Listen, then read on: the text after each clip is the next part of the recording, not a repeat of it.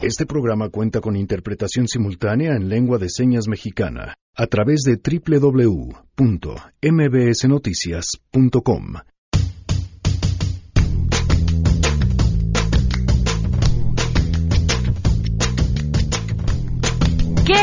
encuestas investigaciones dejará de realizar el INEGI, la reducción de su presupuesto? ¿Qué pasa con los contrapesos y la política social del nuevo gobierno? De eso platicaremos hoy en la Mesa Ciudadana la Cámara de Diputados, sin mayor análisis constitucional, diálogo con el INE, sin justificación y motivación jurídica, aprobó nuestro presupuesto aplicando una reducción de 950 millones de pesos. Tenemos también buenas noticias, también el estatus del desabasto de gasolina en los estados y más quédense si arrancamos a todo terreno. MBS Radio presenta a Pamela Cerdeira en A Todo Terreno, donde la noticia eres tú.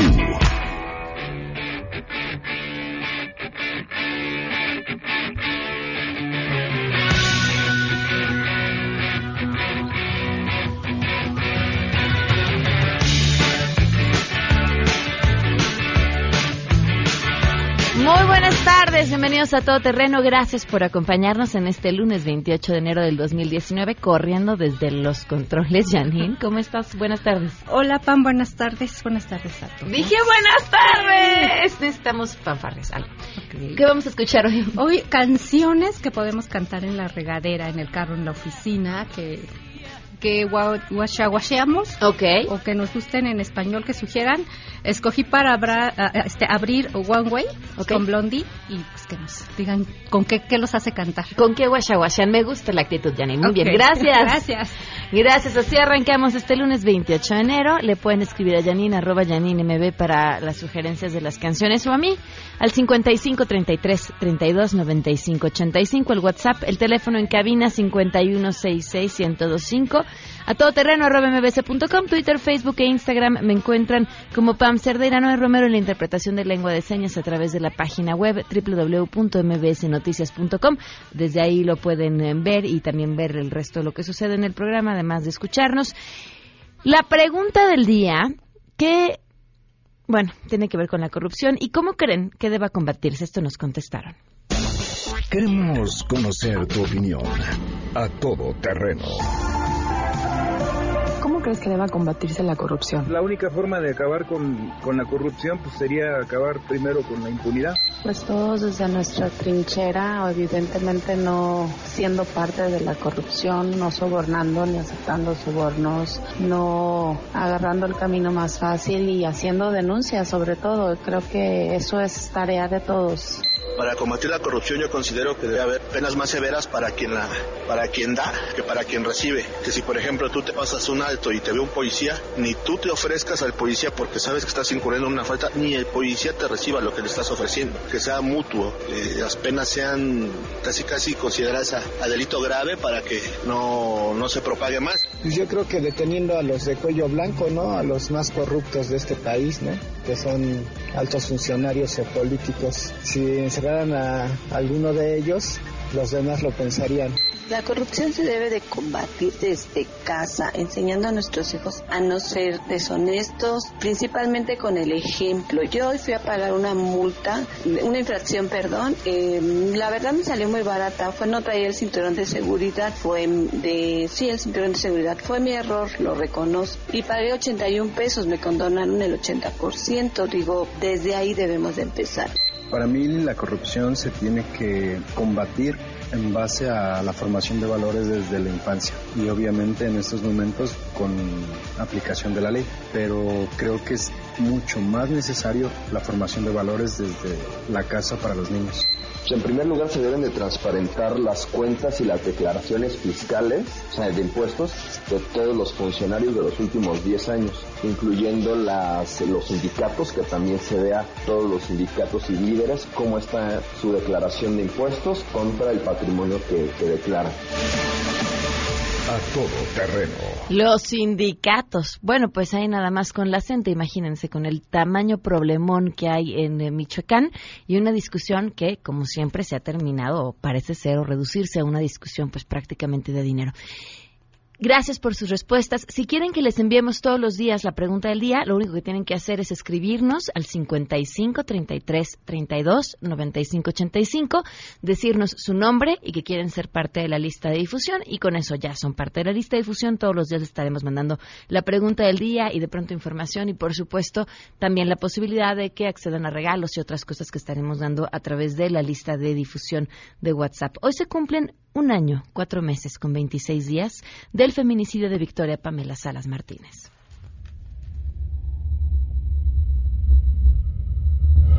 Que siguen las investigaciones, siguen esperando y, y teniendo todavía los resultados de las de los este peritajes que mandaron a analizar a tres meses todavía están esperando los resultados de esa, de esa investigación todavía.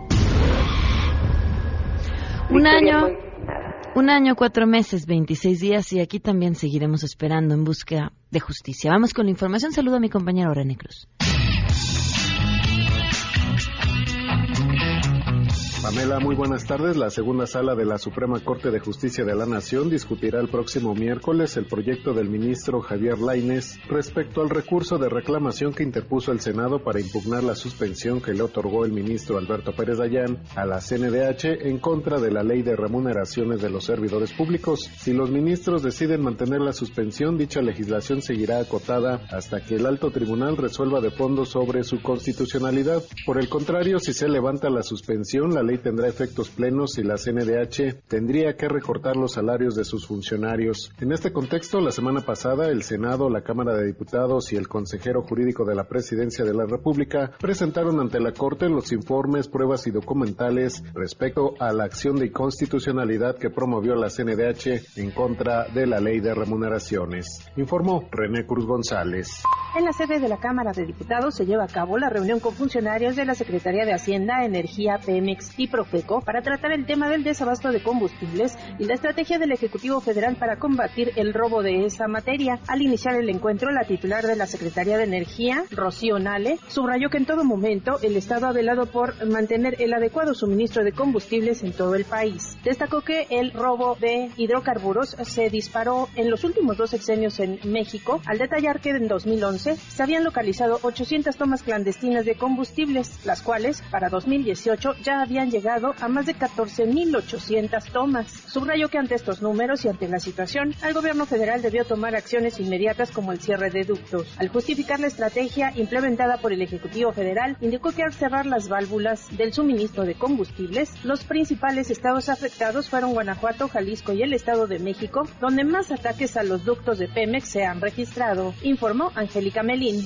Pamela, buenas tardes para ti, para el auditorio. Te informo que el PAN en México, el Frente de Unidad Nacional de Bolivia y el Partido Liberal Constitucionalista de Nicaragua rechazaron la actitud de los gobiernos de estos tres países frente a la crisis venezolana y condenaron lo que ellos llaman la complicidad con la tiranía de Nicolás Maduro de estas administraciones, quienes dicen no representan el verdadero sentir de sus naciones. En un documento conjunto expresaron su reconocimiento a Juan Guaidó como presidente encargado de la República de Venezuela y expresaron su apoyo a los parlamentarios de la Asamblea Nacional de ese país. Estos partidos reafirmaron su firme apoyo respetuoso y solidario a los hermanos venezolanos en las futuras batallas por la recuperación de su democracia hasta que la institucionalidad retorne y se comprometieron a impedir que el populismo siga creciendo en la región de América Latina. Reportó Ernestina Álvarez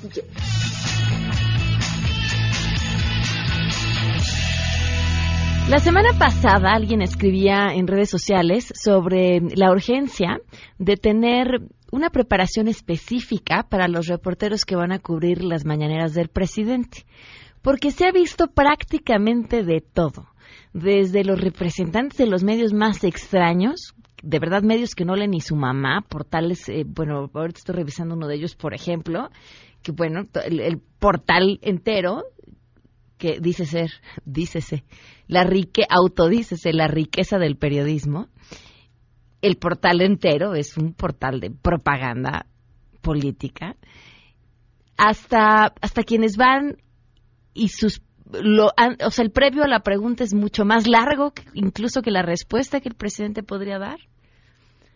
Hasta Nino Canún. Nino Canún hoy en la mañanera. Son siete minutos de lo que tendría que haber sido una pregunta para el presidente. Siete minutos. Miren un fragmentito. Hola, presidente. Mucho gusto, muchas gracias. Soy Nino Canún, vetado hasta el 1 de julio y posteriormente hasta el 1 de diciembre. Vetado de todos los medios de comunicación. Gracias a usted, regreso a los medios de comunicación. Vetado por qué? Por Peña Nieto y por Luis Videgaray. Pero usted no se quería enganchar con Fox, lo voy a enganchar con Fox. Fíjese que en el 2006 yo estaba entrevistando a Marcelo Ebrard en Grupo Radio Centro. Y en ese momento llegó Francisco Aguirre y Carlos Aguirre me dijeron, vamos, ya, vamos a dejarlo ahí. Véanlo ustedes. Les vamos a hacer una versión especial, yo creo que para los el viernes de, premios de la semana. obviamente más corta, pues son siete minutos. Véanlo, escúchenlo. Cuando un periodista agradece a un presidente tener trabajo, muere así un ángel de la democracia. Porque un presidente no debería ni quitar ni poner, ¿no? Ni una ni la otra, creo yo. Pero insisto, hoy Nino Canún es un ejemplo claro de que urge que quienes estén en las conferencias de prensa del presidente tengan una preparación específica para ese tema. Pero bueno, más allá del el show en el que se ha convertido, vámonos con las buenas. Ernestina Álvarez, portadora de Buenas Noticias, te escuchamos. Pamela, buenas tardes para ti, para el auditorio. Te informo que el gobierno de la Ciudad de México anunció que a partir de este lunes se elimina el requisito de renovar el acta de nacimiento cada tres meses para realizar algún otro trámite, con excepción de quienes cambiaron de género, porque señalan que se trata de una medida recaudatoria que al año generaba 11.6 millones de pesos para las arcas capitalinas. En conferencia de prensa, la jefa de gobierno Claudia Sheinbaum explicó que este lunes va a emitir una circular con este ordenamiento. Vamos a escuchar. En el caso de algún funcionario que pidiera eh, esta, el acta con tres meses, pues habría una sanción administrativa, ¿no? Vamos a iniciar un, un programa de difusión de esto para que la ciudadanía sepa que no se lo deben de exigir, ¿no? En todos los en todos los registros, las oficinas de registro civil, eh, en fin, de tal manera que la ciudadanía lo sepa, en tesorería, etcétera. Por su parte, José Merino, titular de la Agencia Digital de Innovación Pública, informó que 700 personas al día renovaban su acta de nacimiento para hacer algún otro trámite y este documento se ocupa en 111 trámites que se realizan en esta capital. También anunció que a partir de marzo contarán con un portal de trámites transaccionales que se puedan hacer por línea y también van a simplificar 35 trámites, esto con el objetivo de que la ciudadanía deje de pagar por aquello que no está establecido en la ley. Hasta aquí el reporte. Gracias, Ernestina. Muy buenas tardes. Me escribe Saúl en WhatsApp. Buenas tardes. Supongo que te llevarán, te llevarán críticas por tus comentarios a tus colegas. A ver, yo no quiero decir que toda la gente que está en la conferencia no esté preparada. Por supuesto que no, pero es que han sucedido unas cosas que son dignas de llamar la atención. Eh, Adriana dice, está buscando chamba Nina Canún, Canún, perdón, al rato ya tiene hueso. Bueno, pues les digo, de un verdadero espectáculo. Por lo pronto aquí le tendremos su stand-up, tenemos algunas frases que estaremos utilizando. Por último, antes de irnos a la pausa, el tenis de ATP Challenger Tour llegó a Cuernavaca. Morelos va a ser el anfitrión del mundo y los invita a la sexta edición del Morelos Open Crédito Real. Más de 60 tenistas de todo el mundo van a estar disputándose puntos para la clasificación mundial de la ATP. El torneo va a ser del 18 al 24 de febrero en el Hotel Racket Cuernavaca y si quieren más información pueden meterse a www.morelosopen.com. El acceso es sin costo. Vamos a una pausa y volvemos a todo terreno. Más adelante a todo terreno. Tenemos Mesa Ciudadana. Si te perdiste el programa A Todo Terreno con Pamela Cerdeira, lo puedes escuchar descargando nuestro podcast en www.noticiasmbs.com. Pamela Cerdeira regresa con más en A Todo Terreno, donde la noticia eres tú. Marca el 5166125.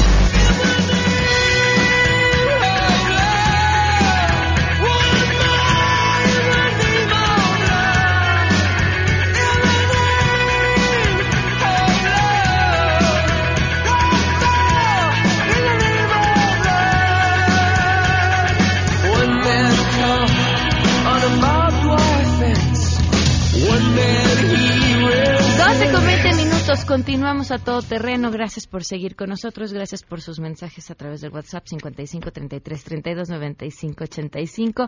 Lourdes Morales, bienvenida, ¿cómo estás? Bien, gracias. Gracias por acompañarnos, José Antonio Newman, ¿cómo estás? ¿Cómo bienvenida. Estás, gracias. por acompañarnos, Jaina Pereira, bienvenida, ¿cómo estás? Bien, gracias. Gracias por estar aquí, Sofía Ramírez, bienvenida, ¿cómo estás? Bien. Bien. A, ver, arrancamos el tema de los órganos eh, autónomos, el dinero, los presupuestos y que eso además nos llevará a los programas sociales. Como sabemos, el 23 de diciembre, al aprobar el presupuesto de egresos de la Federación, la Cámara de Diputados, sin mayor análisis constitucional, diálogo con el INE, sin justificación y motivación jurídica, aprobó nuestro presupuesto aplicando una reducción de 950 millones de pesos. La autonomía del Instituto Nacional Electoral se debe defender en todo momento con la ley en la mano. A todo terreno. Y es que es el INE, es el INE, es el INEGI y las cuentas que ya no estará haciendo. ¿Quién quiere empezar? Yo. Ah. ok, va. Bueno, nada más contextualizando, porque seguro Lulu va a traer un montón de información adicional. El INE este año tiene que organizar cinco elecciones locales ordinarias. Eh, tuvieron una reducción de 600, poquito más de 600 millones de pesos. Y Ah, mucho hemos escuchado en, en, la semana, en medios, que el INE dijo, bueno, entonces no va a pagar impuestos la segunda mitad del año para poder cubrir mis obligaciones. Entonces sale el INE eh, a finales de la semana pasada a decir, no, no es cierto, yo lo que dije es que voy a pedir una ampliación presupuestal. El tema de fondo me parece aquí que es el mismo que el del INEGI. Estamos viendo reducciones en ámbitos importantes que, en el entendido que la cuarta transformación incluye un ajuste en los salarios, en las prestaciones de los funcionarios públicos, de la cual ya hemos hablado hasta el cansancio en esta mesa y cada quien podrá tener su opinión, pero no dejan de tener una merma en la capacidad técnica de las instituciones.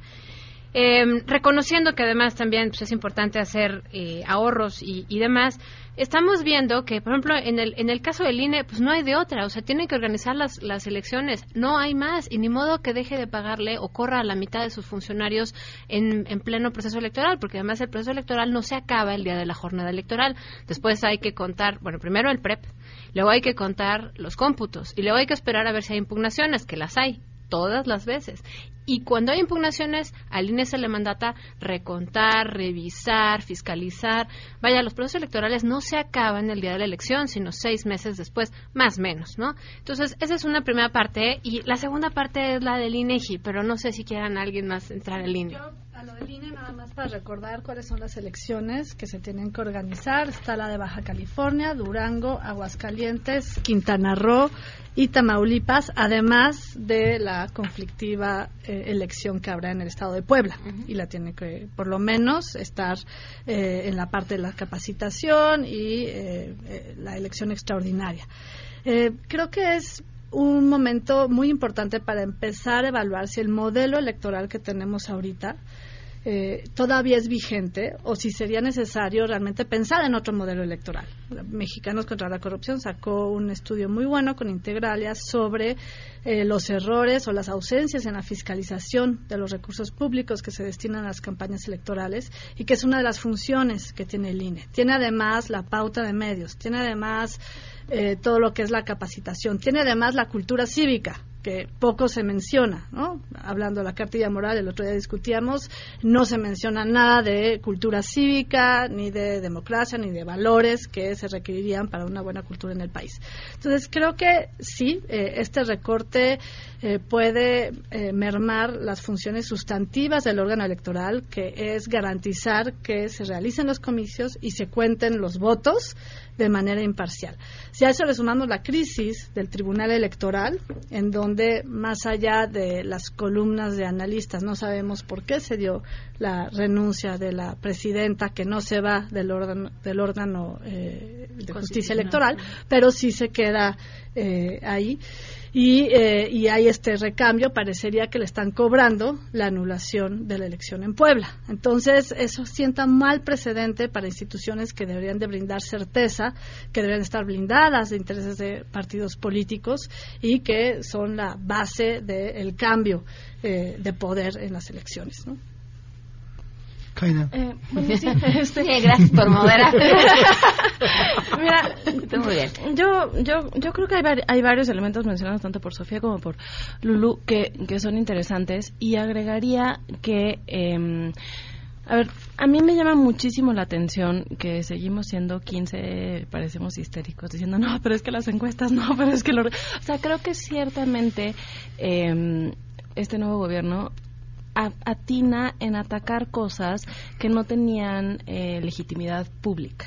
¿Por qué? Porque con todo y que es una batalla, por ejemplo, las instituciones electorales autónomas, ¿no? O sea, sí, justo, justo por coincidencias de la vida me ha tocado revisar ahora los discursos pronunciados en el colegio electoral desde el 46 hasta que empieza a existir el, Tribunal de eh, Contencioso Electoral como órgano autónomo, ¿no? Entonces son 50 años de discursos de cómo se daban las concesiones políticas en el colegio electoral y si tú analizas los discursos es, es poderosísimo, ¿no? O sea, cómo primero evidentemente son negociaciones políticas, cómo luego conforme la legislación electoral va abriéndose, se da espacio a la pluralidad en el Congreso y el Congreso deja de tener la capacidad de gestionar políticamente esa división y se necesita un órgano autónomo, ¿no? O sea, esa historia de cómo se democratizan las instituciones es muy valiosa y es poco conocida. O sea, e, es, difícil argumentar que si podemos evaluar un programa social, eh, lo podemos mejorar cuando llevamos, no sé, 20 años con oportunidades, progresa, como se llama, ¿no? Y, y no hay un cambio sustantivo en los niveles de pobreza en el país. O sea, creo que aquí sí va a ser bien importante que haya una narrativa de educación, de sensibilización cívica, o sea, todo, esa, todo ese discurso hace falta. ¿Por qué? Porque ahorita es difícil defender encuestas, es difícil eh, defender al órgano electoral que todo el mundo piensa que nada más se, se trata de impugnaciones y de anulación de elecciones, cuando creo que es como el 2% de la chamba que hacen. O sea, falta un discurso que legitime el camino democrático y que también diga, a ver, mira, si tú cancelas esta encuesta que se ha hecho 10 veces, no solo estás entre comillas, ahorrando, estás gastando un chorro de dinero que ya se invirtió a lo largo de los años para dar un seguimiento a los programas sociales, para dar un seguimiento a las estadísticas. O sea, hay mucho que hablar y hay mucho que defender y la verdad es que yo sí creo que toda la, la como llaman en la 4T, la comentocracia, está, está ya, ya, ya, digo, les voy a dar el link, ¿no? Este, creo que está concentrada en elementos muy técnicos que nada más resuenan en el círculo rojo, ¿no? Entonces yo sí creo que tendría que haber eh, una un esfuerzo por aterrizar el significado de estos de estas decisiones de clausura de autonomía de freno a la a la técnica. Yo creo que yo creo que este desprecio por la técnica no solo viene o esta incapacidad técnica que van a empezar a mostrar las instituciones no solo viene de haber bajado los salarios sino de, que hay un franco desprecio porque esa sea la forma de, planear política pública etcétera no o sea creo que hay, sí hay como dos narrativas del mundo que se están contraponiendo y que y que las dos son rescatables en algunos aspectos y las dos tienen críticas en algunos aspectos, pero yo sí creo que hay que eh, defender en un plano más eh, terrenal, ¿no? Los riesgos o, apuntar los riesgos de suspender encuestas, de limitar a los órganos autónomos, de presionar políticamente el manejo electoral. O sea, todo eso ya lo vivimos, ya sabemos qué significa.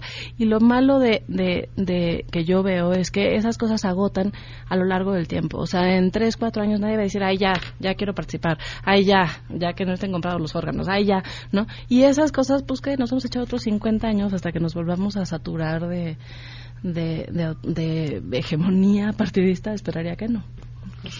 Yo iría un paso atrás en el tema de la construcción constitucional. O sea, lo que ha quedado claro ahora es que nuestra, nuestra construcción constitucional estaba diseñada para un tema de poder en donde el Ejecutivo ordenaba y el Legislativo era un poco un contrapeso, pero los órganos autónomos que fueron existiendo poco a poco eh, tenían cierto garantía en sus presupuestos y su función. Yo creo que esto ha dejado de, claro que esa construcción constitucional ya no sirve, ¿no? O sea, el primer dato es, o lo primero que yo pondría sobre la mesa es, o sea, ¿por qué, por qué el Ejecutivo determina qué es el parámetro al que hay que establecer o de referencia en términos de sueldos y salarios? O sea, ¿por qué no un tema imparcial, ¿no? O sea, un tema este mucho más eh, objetivo que no sea un solo poder quien Pero determine. Ya estaba en la Constitución, ¿no? En realidad, y nunca se había Yo estoy de respetado. acuerdo, nunca se había respetado, no estaba la ley que regulaba el texto constitucional, pero yo vendría desde ahí. ¿Por qué pusimos como referencia al Ejecutivo y no a cualquier otro poder? ¿Por qué no al INE? ¿Por qué no al IFE? ¿Por qué no al Poder ju- Judicial? ¿Por qué el Ujú. Ejecutivo? Claro. ¿no? Sí, claro. Pero sí, eso deja de el ¿no? mismo peso. Pero, exacto. Y entonces hoy hace, estalla nuestro, nuestro arreglo constitucional, ¿no? O sea, es el Ejecutivo quien determina cuál es el, el, eh, eh, el techo en el que hay que fijarnos, es el, el legislativo que está a merced del, o, o- es un servidor del Ejecutivo en este caso, en donde presiona a los órganos autónomos desde la parte de su presupuesto. ¿no? Más allá de la parte democrática que nos hemos fijado mucho, ahora pasa el tema al presupuesto y cómo pueden operar esa parte eh, autónoma sin los dineros necesarios. Entonces yo diría, creo que esto pone claro que la, la construcción constitucional pues hace agua ya no para la parte de cómo se nombran a los a los miembros de esos órganos autónomos, sino también cómo pueden operar en autonomía sin dinero, ¿no?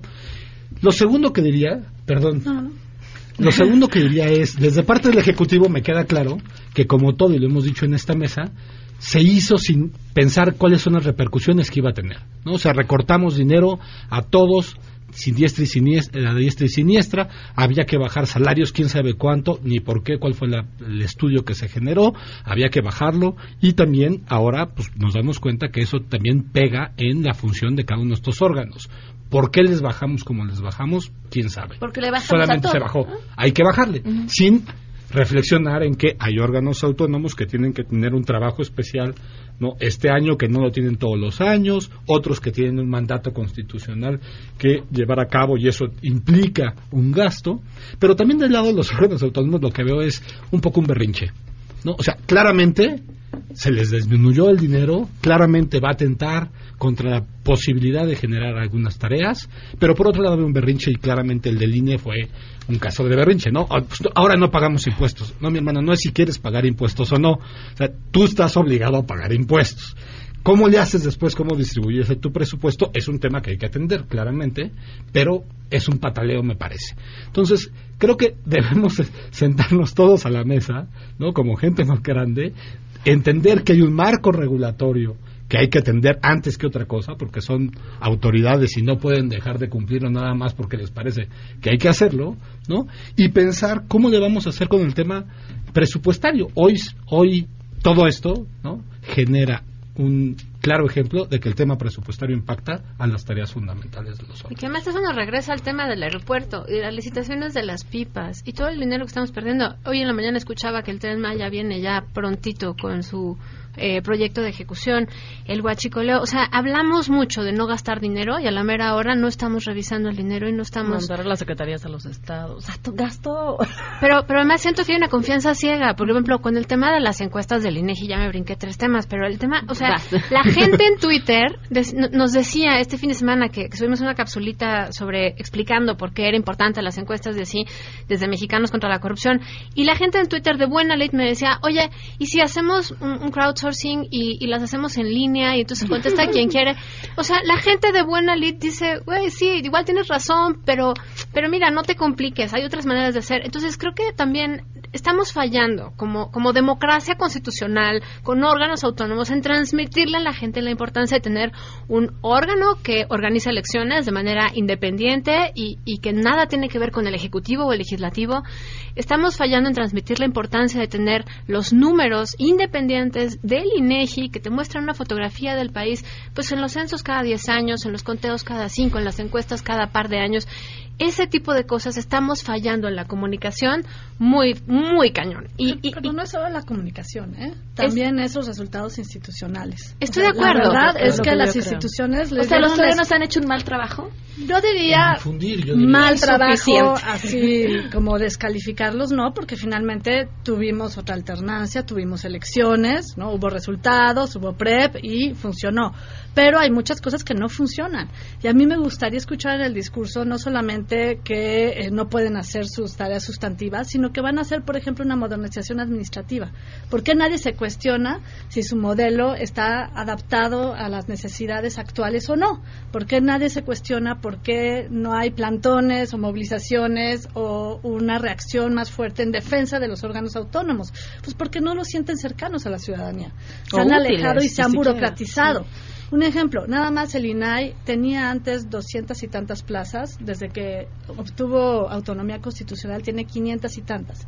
¿Puedes decir hoy en día que accedes a más y mejor información que antes? No.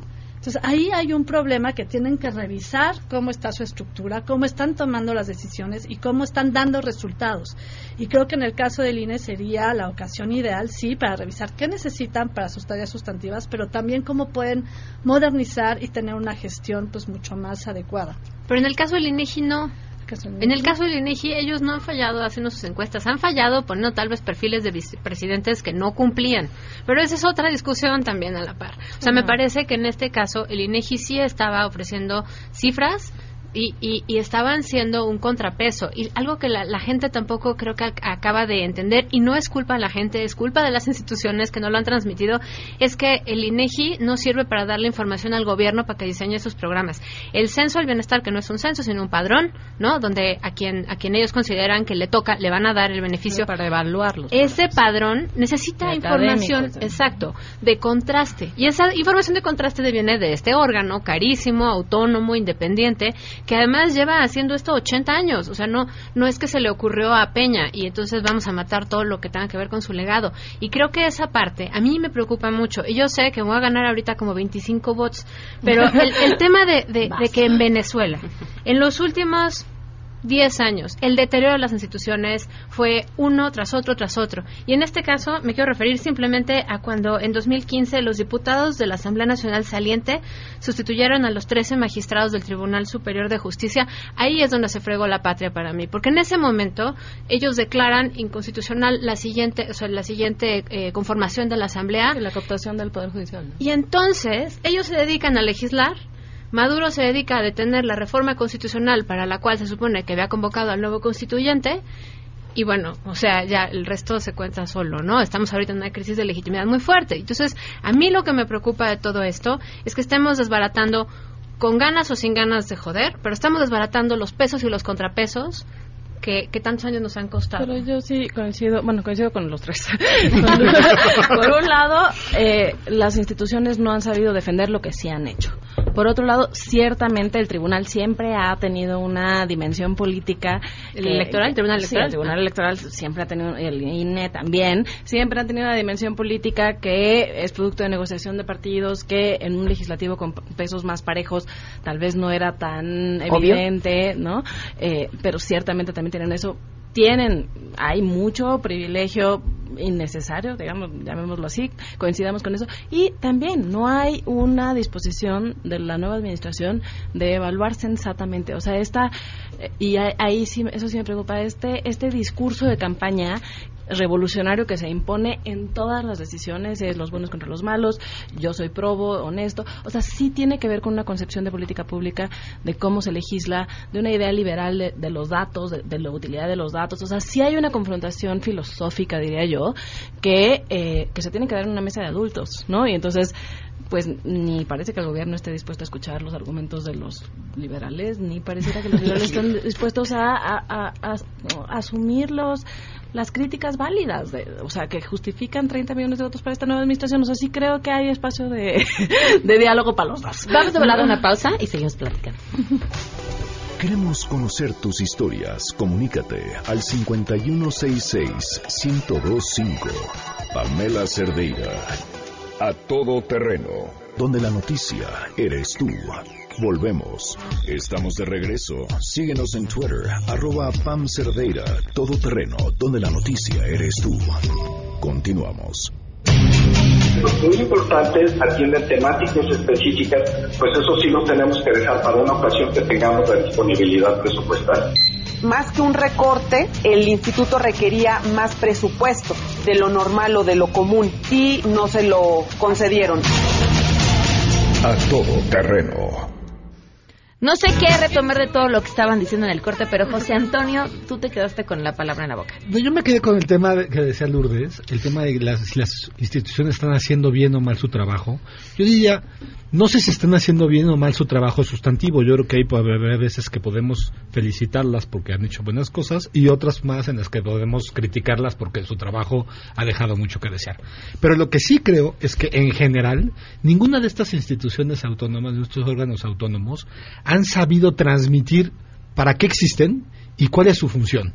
No, entonces si tú sales a preguntar a la calle que es el INEGI, probablemente nadie sabrá o muy pocos te dirán, pues hacen encuestas pero no saben de qué tipo y cuál es la finalidad de la encuesta y cuál es el valor de la encuesta, ¿no? Lo mismo Banco de México, algunos dirán, pues ese que tiene dinero, pero no saben bien a bien qué, ya no digamos otros órganos autónomos, ¿no? Este, que muchos ni siquiera saben de su existencia, aún los más enterados, y menos saben a qué se trata, ¿no? Entonces, pedirle a la ciudadanía que apoye, que defienda, la autonomía de estas causas, de estos órganos, pues resulta difícil cuando no sabemos a qué se dedican, porque eso sí no lo han hecho. ¿no? Y yo creo que tiene que ver un poco con el tema de somos autónomos y si hay un, hay un tema ahí en donde una vez ganada la autonomía, ¿no? se sienten que pertenecen a una a una élite que no son ni de un órgano, ni de un poder, ni del otro. Ellos son autónomos y nadie tiene que voltearlos a hablar. Hoy ya ¿no? Se dieron cuenta pues que si hay poderes que pueden limitar su autonomía y que hay que voltear a verlos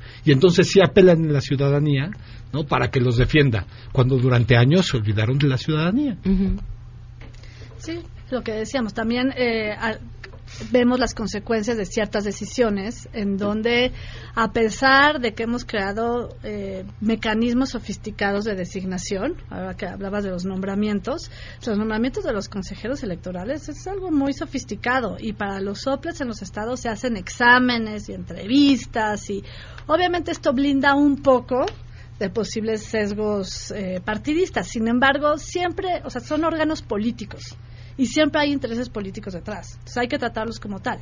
El, Consejo del 97 se hizo en base a un consenso partidista en donde sí se repartieron, pero por lo menos había un acuerdo de que las personas designadas tuvieran cierto perfil y cierta autoridad moral, ¿no?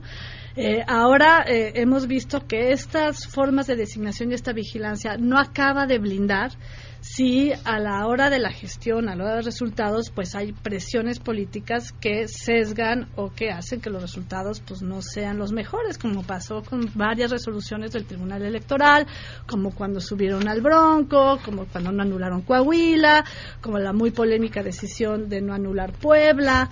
Es decir, podemos analizar ya eh, una a una las sentencias y las argumentaciones jurídicas, pero la verdad es que el resultado a los ojos de la sociedad pues deja mucho que desear.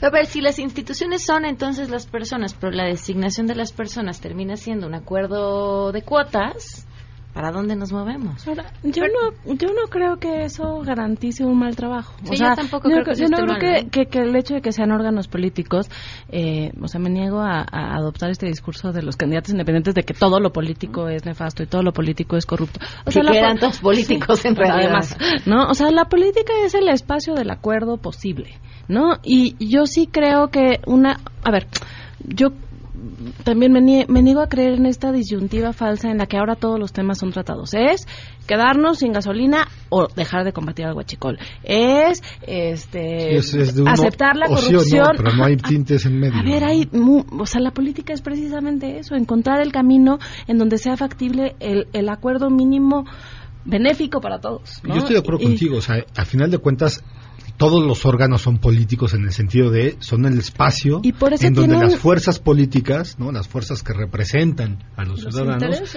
tienen que llegar a acuerdos. Exacto. Ahora, un tema es que, yo creo que ahí sí hemos mejorado y es en que haya además de personajes, o sea, reconocer el espacio político, que los personajes ahí sentados, uno tengan controles pero también sean técnicos, que lo que tengan que hacer lo sepan hacer ¿no? Más allá de que después la parte política juega un papel importante. Lo que teníamos antes no nos garantizaba personajes técnicos o nos garantizaba de otras, o, era mucho más laxo en esos temas. creo que luego nos equivocamos, ¿sabes? Porque nos ponemos los ciudadanos ah, no, bueno, químicamente puros a supervisar y hacer evaluaciones y a la mera hora la verdad es que, tampoco salen mejores, ¿eh? Y lo que se nos olvida la verdad, la estamos hechos de que todos los ciudadanos somos la sociedad igual de capaces. También es un órgano político. O sea, lo que se nos olvida de la sociedad civil. Organizada, sobre todo. la sociedad civil no tiene intereses políticos y no tiene intereses de representación. Pero y, por ahí está puesta. Pero por cada vez que un organismo dice yo quiero, yo puedo, también ahí va su parte política. Y también es bien importante decir, a ver, no son solo dos cosas. O sea, a ah, ver, y ahorita estamos diciendo, a ver, son dos cosas. Lo que conocemos en los últimos años y paradójicamente lo que conocimos hace 50. A ver, Pate, eso tampoco funcionó. ¿Sabes? Eso tenía los problemas que, que se señalan ahora de los, de los años más recientes. Eso lo tenía exacerbado. O sea, el método por el cual se está sustituyendo lo que efectivamente tenía errores, me parece que, que eso es lo, lo, que más me desconcierta, que la solución no sea moderna, que la solución no sea una tercera alternativa, que la solución no vea hacia adelante, sino haya esta nostalgia en donde ya está demostrado que eso tampoco funciona. Sofía, más. Perdón, Sofía renunció a su derecho a hablar. No, no, lo que pasa es que, eh, o sea, a mí sí me gustaría que volviéramos al tema del INEGI, porque a diferencia del INE y el tribunal, donde además la presencia de los partidos políticos es muy evidente y muy necesaria por la propia construcción eh, de la institución, en el tema del INEGI, creo que primero, por un lado, tenemos estos, estos eh, nombramientos de adentro que se acaban de hacer en esta conformación del Senado. Acaban de votar a dos nuevos vicepresidentes regresando, digamos, a la nueva, a, la, a la a lo que yo llamaría a la conformación adecuada de los cuadros que tienen que ser quienes toman las decisiones y nombran a dos personas de dentro que saben de estadística, saben de actuaría, saben de economía, saben de lo que están hablando y no están nombrando un perfil externo como vimos el nombramiento de una vicepresidenta el año pasado. Bueno, dicho lo anterior, eh, quiero recordarle a la gente que nos está escuchando de las 14 encuestas o proyectos que se están, se están, si no cancelando, pues recortando muchísimo y que en cualquier caso van a tener efectos importantes. El primero es el censo agropecuario y la encuesta nacional agropecuaria. Diremos, ay, bueno, ¿y esos qué? Bueno, pues esos qué es 30% de la población que vive en el campo y esos no tienen voz ni voto y siempre los estamos dando por sentado, aquellos que vivimos muy egoístamente en la ciudad y tomamos las decisiones desde aquí y no volteamos a ver por allá. Esa es una. La segunda son dos, censo agropecuario y encuesta nacional agropecuaria. La, la, tercera es la encuesta nacional de gasto en los hogares. La cuarta es encuesta nacional de consumidores de sustancias psicotrópicas, ECOSUP. Esto iba a ser la primera encuesta que hiciera el INEGI de este tema de adicciones. Eh, la Secretaría de Salud ha coordinado varias ediciones de encuestas de adicciones, pero otra vez son encuestas que se miden a partir de los programas que la propia Secretaría organiza. Entonces no estás teniendo un contrapeso o un contrafactual para saber si de veras está funcionando. O sea, nos ha costado la encuesta anti antidrogas en los últimos 6, 7 años, no sé, como eh, 10, mil millones, 10, mil millones de pesos. Es un montón de dinero, y ¿no? la lucha antidrogas. Y la lucha todavía más. Esto, esto, apenas es, esto solamente hablando del eje de salud. Luego viene la INCRIGE. La INCRIGE, o sea, nosotros desde Mexicanos contra la Corrupción fuimos los primeros en decir, esto no mide la corrupción que sufren las empresas, pero era una primera aproximación, caray. Bueno, ya, se murió. Eh, encuesta Nacional de Micronegocios, Encuesta Nacional de Población privada de la libertad en POL. Esto es básico. Estamos hablando de una discusión en, en, el legislativo sobre una reforma al artículo 19 constitucional y a la prisión preventiva y a quién vas a meter a la cárcel cuando lo encuentres infragante haciendo qué cosa y no estamos viendo quiénes están en la cárcel. ¿Y pasa? ¿Qué les hace la cárcel? que es nada. No, no, pero además quiénes están. les hace. Los criminaliza Trabajo académico muy serio como el de Elena Saola, por ejemplo, el CIESAS, que ha visto la situación terrible que hay en la cárceles, se basa en, esas encuestas. Hace también trabajo de campo, pero ese es como un faro muy importante. Por supuesto. Luego sigue encuesta nacional de trabajo infantil. Me parece que se explica sola. O sea, es una tragedia. Otra vez, en el campo es donde mayor cantidad de niños trabajan. Ya me apuro, me apuro, apuro. Ya te vi cara de... No, no, no, no, no, no, no, tenemos... Ok. Encuesta nacional sobre confianza al consumidor, cobertura regional. Encuesta nacional de los hogares, también muy importante para la medición económica. Encuesta nacional de cohesión social para la prevención de la violencia y la delincuencia. Lo mismo, discusión de prisión preventiva y tal. Encuesta Nacional de Uso de Tecnologías de la Información en los Hogares. Perdón, pero si en la campaña presidencial hablábamos del Internet de las Cosas y no tenemos idea quién tiene internet y para qué cosa. O sea, estamos hablando de dos Méxicos distintos. Encuesta Nacional sobre el Uso del Tiempo, híjole, esta sí me, me pesa en el corazón. Es una encuesta que iba a hacerse con mujeres y, por supuesto, como ustedes saben, la mayor cantidad del trabajo no remunerado en los hogares mexicanos recae sobre las mujeres. Entonces, si ustedes tienen madre, cualquiera de ustedes tendría que importarle saber cuánto del tiempo de su madre se destina justamente a cuidar viejos, a cuidar niños, a cuidar enfermos.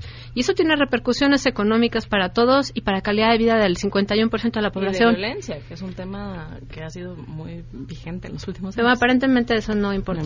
Eh, encuesta Nacional de Acceso a la Información Pública y Protección de Datos Personales también se explica. Eso fue muy importante porque cuando arrancó el Sistema Nacional de Transparencia no se sabía qué impactos estaba teniendo y qué relación con la credibilidad y la calidad de la información. Entonces, la única medición nacional que había era esa. Entonces no se va a poder saber si está avanzando o no. Y, ahora que leyó estos, los títulos de las encuestas y el contenido de las encuestas, me gustaría apuntar que hay una contradicción claramente narrativa con el gobierno del observador. O sea, estas encuestas son las que miden la vida de los más vulnerables, los niños, las mujeres, los la campesinos. la decisión sobre qué ya no medir fue del INEGI. La decisión de qué no medir fue del INEGI, pero, eso te habla de todo un contexto institucional de qué no puedes dejar de medir. No puedes dejar de medir el censo de población de vivienda que es cada 10 años y se tiene que empezar a preparar este año para el próximo. No puedes dejar de medir los censos económicos, que efectivamente también te dan una perspectiva de cuánto creció la riqueza en México. o sea, cómo se usa la riqueza de las familias. O sea, hay hay, cosas que no puede uno, uno eh, dejar de hacer. Y creo que tiene que ver también con el tema de decir, bueno, se van 500 millones, se van 5 mil millones, ¿no? Que es la diferencia que había al principio. Es un hachazo, no estás viendo qué es lo que tienes que recortar o qué podrías recortar. Igual podrías acabar con una dependencia misma del gobierno federal y garantizar las encuestas. Y ahora que ya estoy viendo que nos están atacando por anti-obradoristas, también quisiera reconocer que el gobierno de la Ciudad de México está yendo en sentido contrario.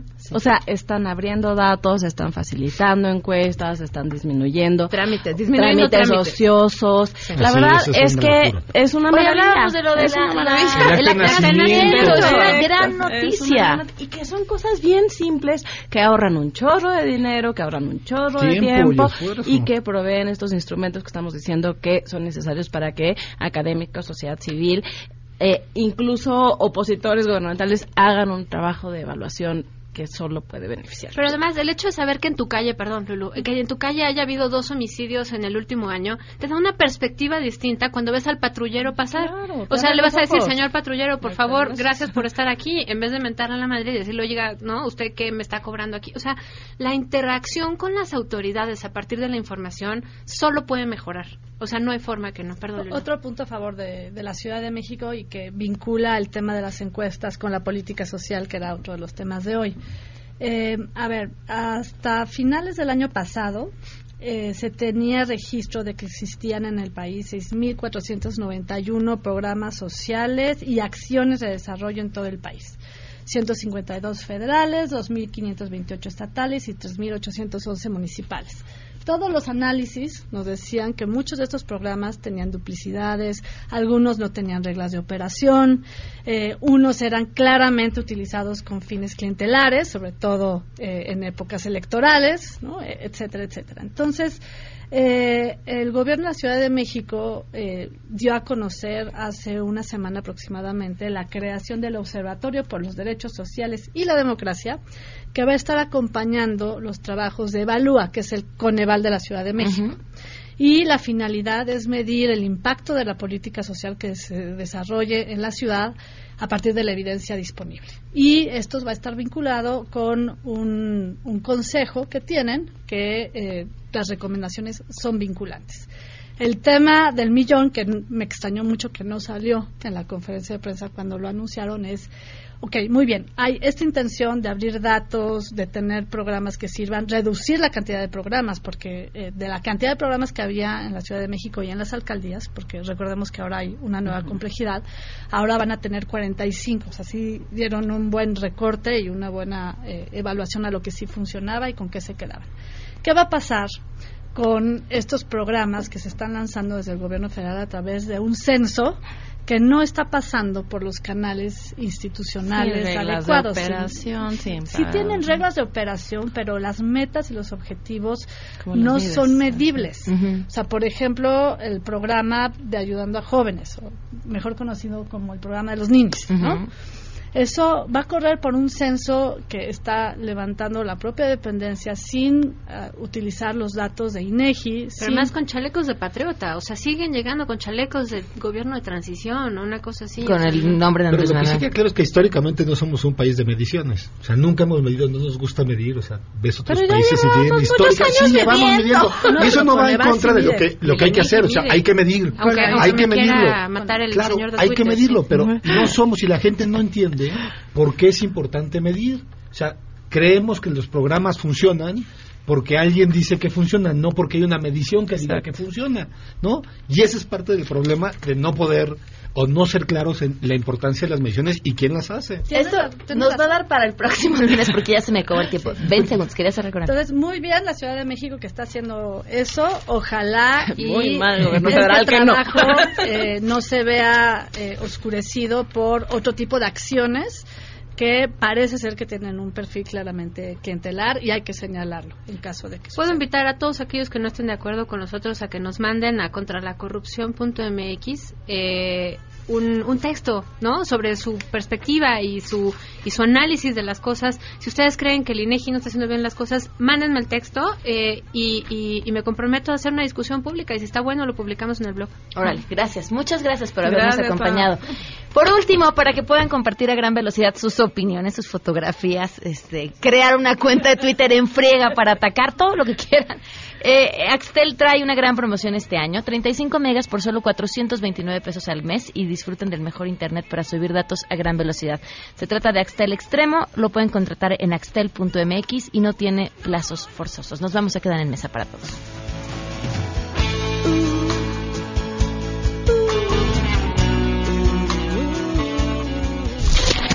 MBS Radio presentó a Pamela Cerdeira en A Todo Terreno. Te esperamos en la siguiente emisión, A Todo Terreno, donde la noticia eres tú. MBS Radio, en entretenimiento, estamos contigo.